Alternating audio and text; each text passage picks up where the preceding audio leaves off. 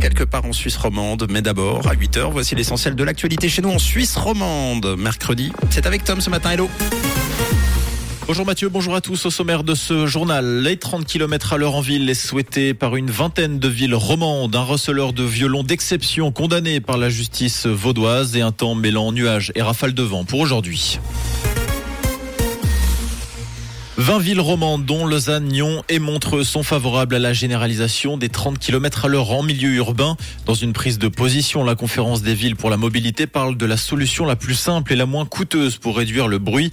L'abaissement de la vitesse de 50 à 30 km à l'heure permettrait également de réduire le nombre d'accidents graves.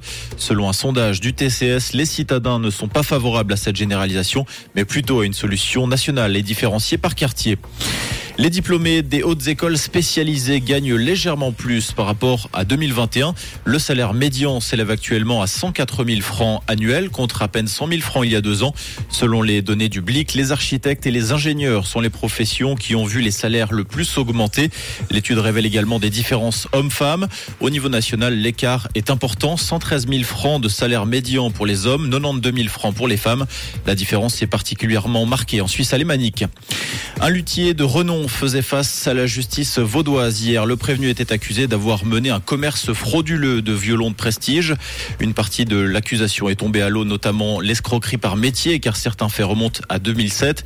Le préjudice s'élèverait néanmoins à 3,8 millions de francs. La Cour correctionnelle de Lausanne a condamné le Neuchâtelois à 18 mois de prison avec sursis. Stan Wawrinka change de raquette. Le Vaudois lance le premier tournoi international de paddle en Suisse. Un tournoi qui aura lieu du 15 au 20 août à Verbier, qui sera intégré au circuit A1 paddle avec les tout meilleurs joueurs du monde. Le tournoi est doté d'une prize monnaie de 110 000 francs. Stan Wawrinka que l'on retrouvera en fin d'après-midi sur la terre battue bordelaise en tennis pour le coup, où il affrontera Andy Murray au premier tour. À l'étranger, la Birmanie soufflée par le cyclone Mocha. Des vents soufflant jusqu'à 195 km à l'heure ont été enregistrés ces derniers jours, terrassant de nombreuses habitations et des lieux de culte. 81 personnes ont perdu la vie selon un bilan provisoire des autorités. Un, mot de football, le duel des Milan a basculé du côté de l'Inter de Milan hier. Les Bleus et Noirs se sont imposés 1-0 face au Milan AC lors de la demi-finale retour de Ligue des Champions hier soir. L'Inter devra attendre ce soir pour connaître son adversaire en finale. Ce sera le vainqueur du match opposant Manchester City au Real Madrid.